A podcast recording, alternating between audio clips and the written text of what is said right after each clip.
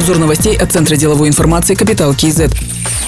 В Казахстане изменятся процедуры банкротства компаний. Законопроект об этом подписал президент Касымжомар Токаев. Теперь основанием для обращения в суд с заявлением о применении реабилитации будут рассматривать временную неплатежеспособность, то есть если должник свыше четырех месяцев не исполняет обязательства. Такой же механизм будет и по банкротству. Должник может обратиться в суд, если наблюдается стабильное превышение обязательств над активами. Также закон предоставляет индивидуальным предпринимателям возможность реабилитироваться. В целом сокращаются сроки и упрощаются процедуры проведения банкротства. Президент Касымжомар Токаев выразил благодарность казахстанцам за помощь, оказанную после крушения самолета. Жители поселка Гульдала Алматинской области готовили еду и разносили горячий чай спасателям. Жители Алматы массово сдавали кровь для пострадавших. Наш народ еще раз показал свою сплоченность и готовность помочь ближнему, написал глава государства. Напомним, 27 декабря самолет БКР при взлете потерял высоту, пробил бетонное ограждение и столкнулся с двухэтажным строением. Погибли 12 человек.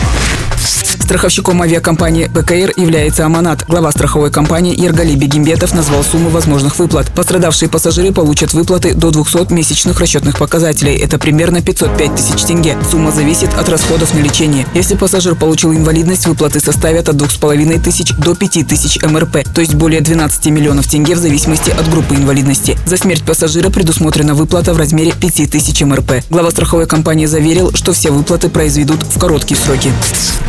Северо-Казахстанская область должна переходить от аграрной направленности к аграрно-индустриальной. Для этого надо запускать законсервированные предприятия, заявил Аким области Кумарак Сакалов. В регионе планируют открыть производство ламинированной фанеры на месте трубного завода, который много лет простаивал. Проектом занимается турецкий инвестор. А на месте завода малолитражных двигателей организует производство трансформаторов. Инвестор планирует также построить дом для своих сотрудников и взять под управление один из колледжей. Российский инвестор заинтересовался тремя корпусами завода тяжелого машиностроения в Петропавловске. Здесь намерены производить вагоны, термосы.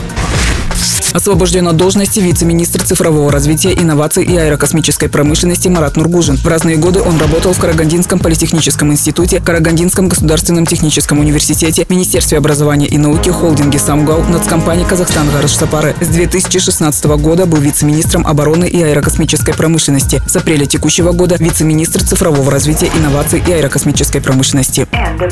Другие новости об экономике, финансах и бизнес-истории казахстанцев читайте на Капитал Киезет.